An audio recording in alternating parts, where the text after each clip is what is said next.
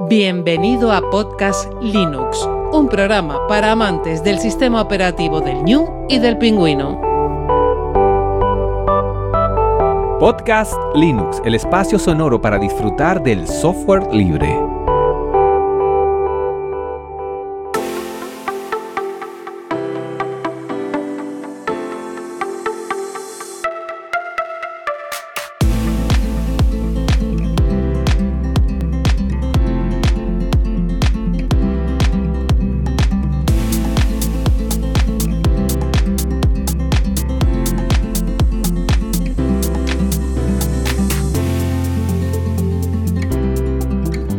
Buenas oyentes de Podcast Linux, mi nombre es Juan Feble. Hoy tenemos un episodio sobre pymes y software libre.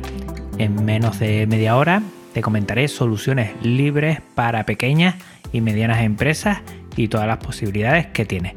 Ya estés en trayecto, haciendo deporte o tareas de hogar, paseando o en tu casa, te doy la bienvenida al episodio 126. Pymes y software libre. Pues bueno, aquí me hay otra vez. Cada 15 días intento estar fiel a mi promesa y conectar contigo para proponerte mm, nuevos temas y este es muy especial porque no sale de mí. Yo con el tema de las pymes, bueno, mm, estoy muy muy verde. Este episodio sale a raíz de un oyente que quiere dar a conocer su programa de gestión de ventas, contactó conmigo y pensando un poco en él, también empecé a ahondar un poquito, un poquito en lo que es todo el software libre dentro de las empresas y qué posibilidades tenía. O sea que como siempre digo, y me vas a perdonar, no controlo y en este caso muchísimo menos sobre las pymes y el software libre. Y a raíz de algunas conversaciones que he tenido con Francisco Javier. Al final del programa te lo voy a presentar y te voy a presentar la propuesta que hace con su programa. Pues he empezado a indagar un poco y he visto qué posibilidades. Seguro que se me van a quedar muchas en el tintero y te voy a pedir ayuda. Si crees que tú puedes enriquecer de alguna forma o que he metido la pata y quieres que bueno, se diga una cosa u otra y rectifique, pues aquí me tienes. Mm, después en las notas del programa me puedes dejar, puedes ir a redes sociales y yo lo comentaré en un próximo programa. Lo que sí está claro es que es muy importante que GNU Linux y el software libre esté en las empresas, así como está en educación, así como tiene que estar en asociaciones, en instituciones, así como los artistas, mucha gente, gente técnica y llegue a todos los sectores de nuestra sociedad, es importantísimo que esté en las pymes, en esas pequeñas y medianas empresas. Esto es, bueno, una palabra aquí de España que igual si está fuera no la conoces, pero aquí a la pequeña y mediana empresa se le llama pymes a todas. Este episodio sí va a estar un poco orientado a la normativa de contabilidad, facturación y alguna ley que otra española y puede que no sea 100% extrapolable a otros países de América. Lo que sí te digo es que si tú quieres aportar lo que sea, pues ponte en contacto conmigo y de alguna u otra forma lo dejaré en las notas del programa o en algún otro espacio lo daré a conocer. Lo que está claro es que la informática en las empresas pues ha dado un cambio sustancial, ¿no? A día de hoy ninguna empresa mm, al entrar en ella no tiene algún ordenador en algún lado. Eso está clarísimo. ¿Por qué? Porque aporta eficiencia, eficacia y optimización de recursos y de tiempo. Eh, y ahora con el trabajo telemático es muy importante. Yo pienso, por ejemplo, que antes mi padre, me acuerdo que tenía una empresa, una pyme que llevaba él y cualquier papeleo tenía que moverse, cualquier cosa lo hacía con esas máquinas de escribir que tenía que poner eh, el típico calco para hacer copias y todo eso. Yo creo que eso ha cambiado totalmente y ya nos echamos la mano a la cabeza si pensamos en ese trabajo, ¿no? Que bueno, necesitaba de mucho tiempo y que todo esto de la informática lo que ha ido es mejorando y optimizando muchísimo el trabajo.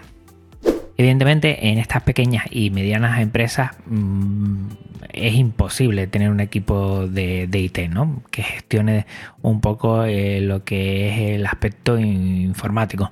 A veces se pasa a terceras empresas que dan soporte.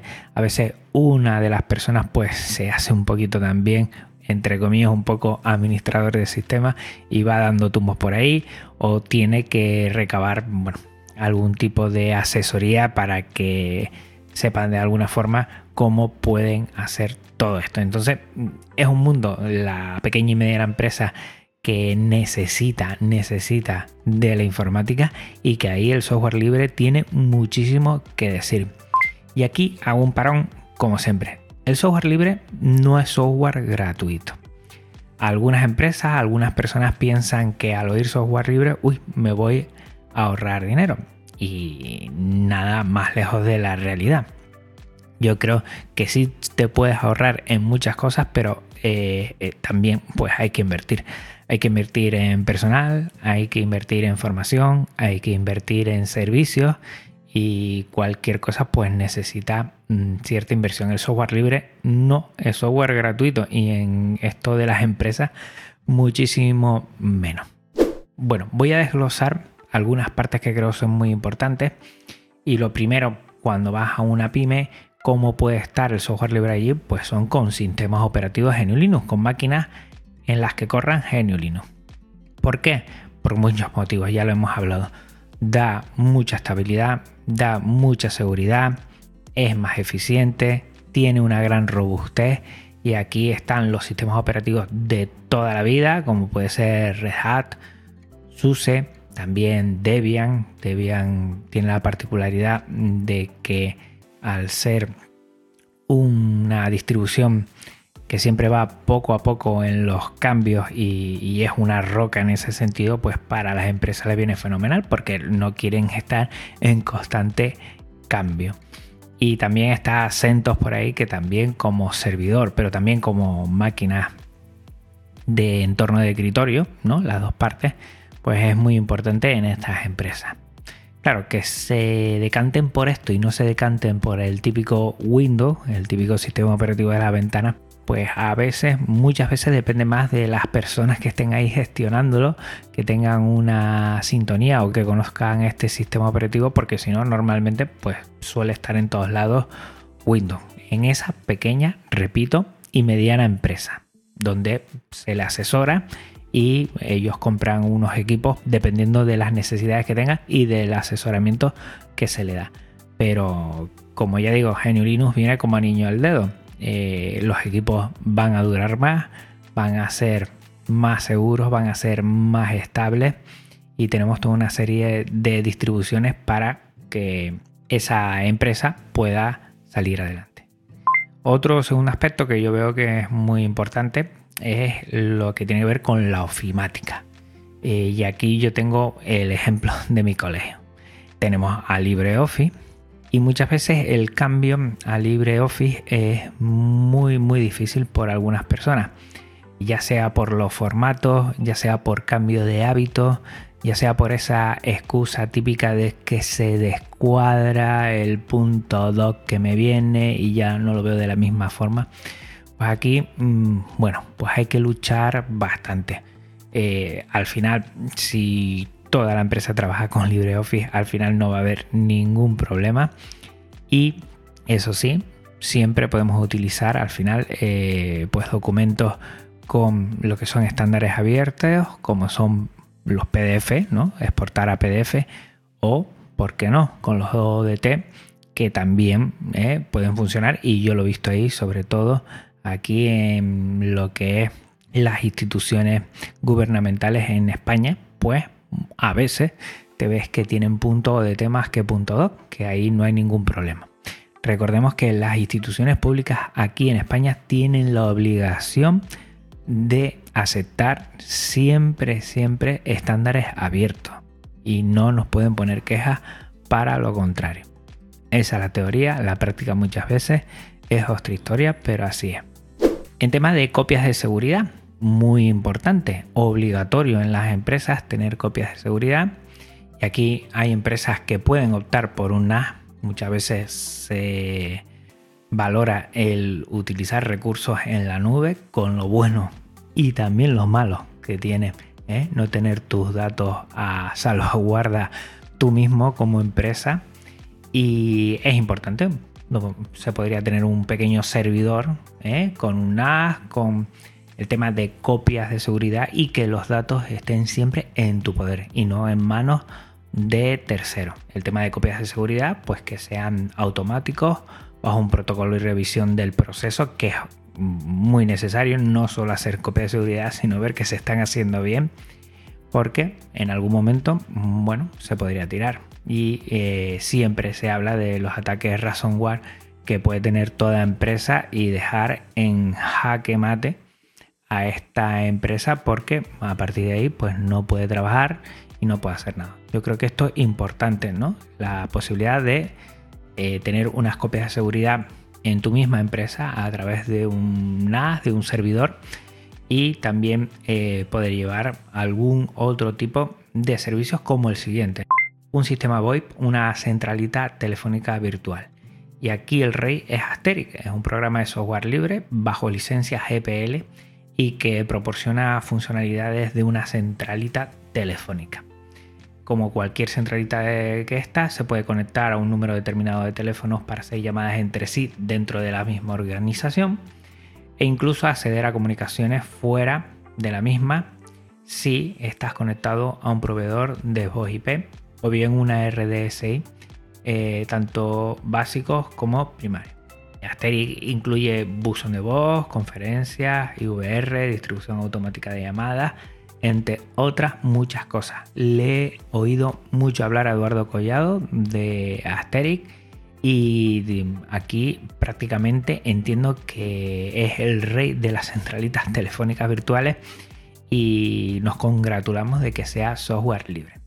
Con el tema de certificados digitales, he estado hablando mucho con Francisco Javier de este tema porque sabía que teníamos nuestros más y nuestros menos a la hora de hacer gestiones con lo que son instituciones públicas, como por ejemplo Hacienda o Seguridad Social, me comenta Francisco Javier que él controla más porque es su día a día que es posible. ¿no? Es posible con Firefox y dentro de una distribución de GNU Linux.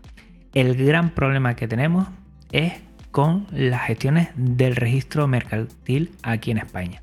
Normalmente lo que se suele hacer es tener un ordenador en todas las empresas que no tocan, que suele ser de Windows 95 o Windows 98 y solo lo tienen para el tema del registro mercantil, que parece que cada año pues hay que enviar una serie de información y es bajo un programa que solo funciona en Windows y que si tienes GNU Linux lo que puedes hacer es una máquina virtual.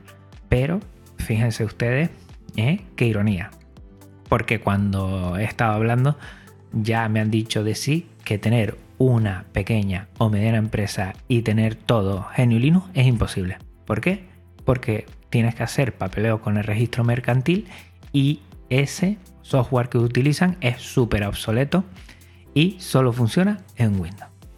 Con el tema de los otros certificados digitales mm, se va ganando terreno, se va mejorando mucho. Es verdad que algunos ayuntamientos todavía siguen teniendo algunos problemas, pero por lo general muy poco a poco vamos avanzando.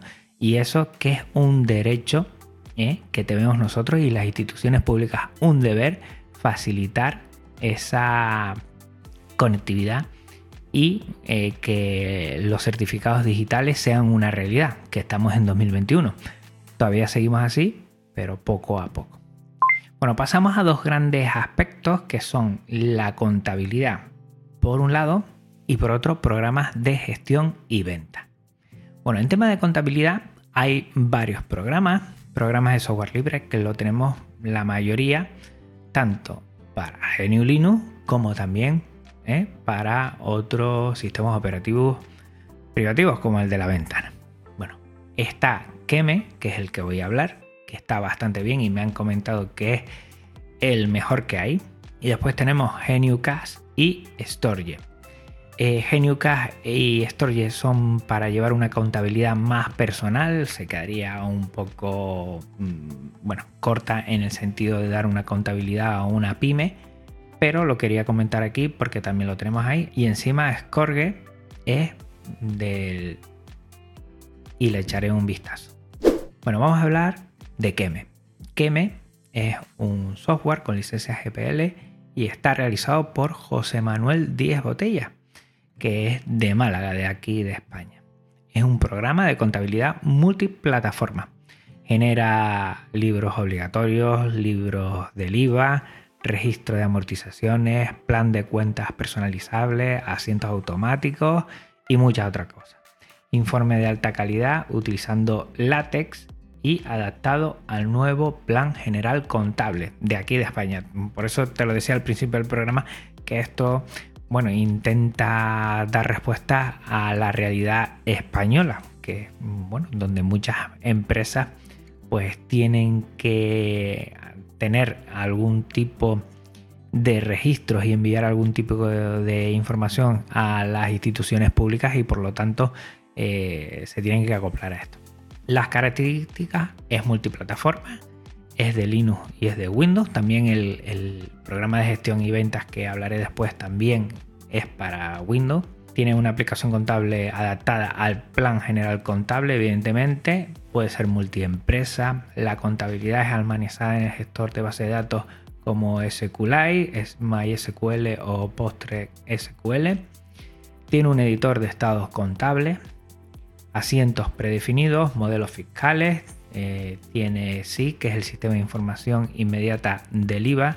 Esto es que tienen que conectarse con alguna institución pública para mm, dar un rastreo de toda esta información que tiene que ver con el IVA, que es el impuesto de valor añadido, por lo menos yo lo dije así hace muchos años. También tiene una conciliación bancaria y una contabilidad analítica por lo que me han dicho que me funciona perfectamente para una pyme. Para llevar la contabilidad de ella se puede llevar perfectamente con Keme y no necesita más. Te lo voy a dejar como todos los programas y todo lo que estoy comentando en las notas del episodio para que también tú le eches un vistazo. En tema de gestión y ventas he visto dos programas, Factura Script y Bulma Guest Plus Factu. Voy a hablar de Bulma Guest Plus Factu porque es gracias a este programa y gracias a Francisco Javier, el que realizo este episodio de hoy. Bulma Plus Factu es un software de facturación modular en el que se puede añadir nuevas funcionalidades instalando módulos. Esto de módulos es como plugin. Esto permite la total adaptabilidad a la realidad de cada empresa. Actualmente cuenta con más de 160 módulos entre los programas de facturación y punto de venta. Además funciona nativamente tanto en cualquier distribución GNU Linux como en el sistema de las ventanas.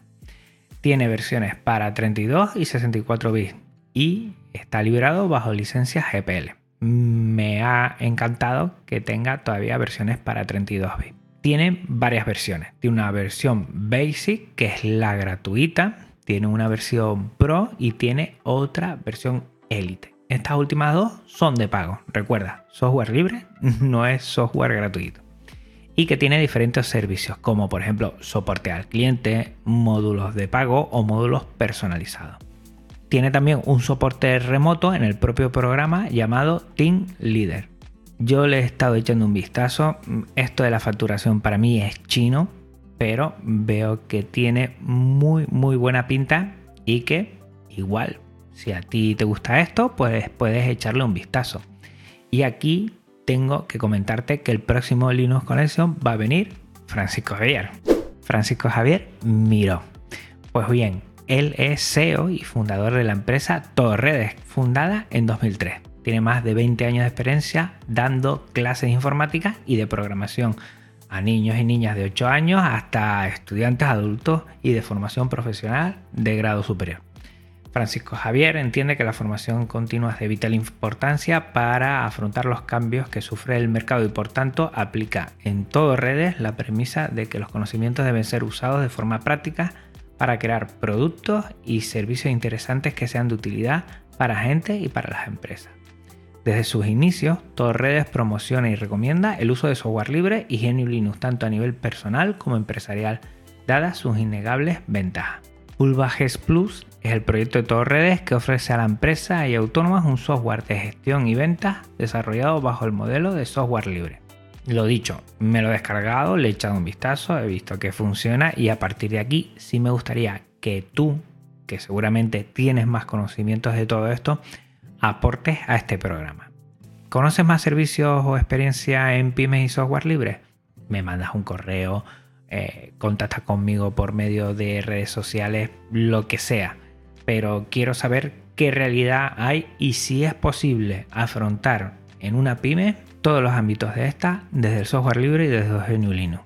Dentro de 15 días estaré hablando con Francisco Javier Miró y él ya me ha comentado muchas cosas porque hemos charlado bastante en Telegram, hemos tenido muchos audios de un lado y de otro y hemos estado hablando de todo lo que es la dificultad y también las posibilidades que tiene GNU Linux y el software libre en las pymes. O sea que te espero dentro de 15 días aquí con él y si quieres que comente algo, alguna pregunta, alguna duda, experiencia, pues soy todo Y hasta aquí el episodio de hoy. Este episodio y todos los de Podcast Linux tienen licencia Creative Commons reconocimiento compartir igual 4.0. También toda la música que escuchas es Creative Commons. Pásate por las notas del programa para conocer a sus autores. Si quieres contactar conmigo, no dudes en hacerlo. Pásate también por las notas del programa para conocer dónde me puedes encontrar. Gracias, siempre lo digo, por tu tiempo, escucha y atención. Hasta otra Linuxero, hasta otra Linuxera, un abrazo muy fuerte y nos vemos en 15 días. Chao. Podcast Linux, el espacio sonoro para disfrutar del software libre. Un programa para amantes del sistema operativo del ñu y el pingüino.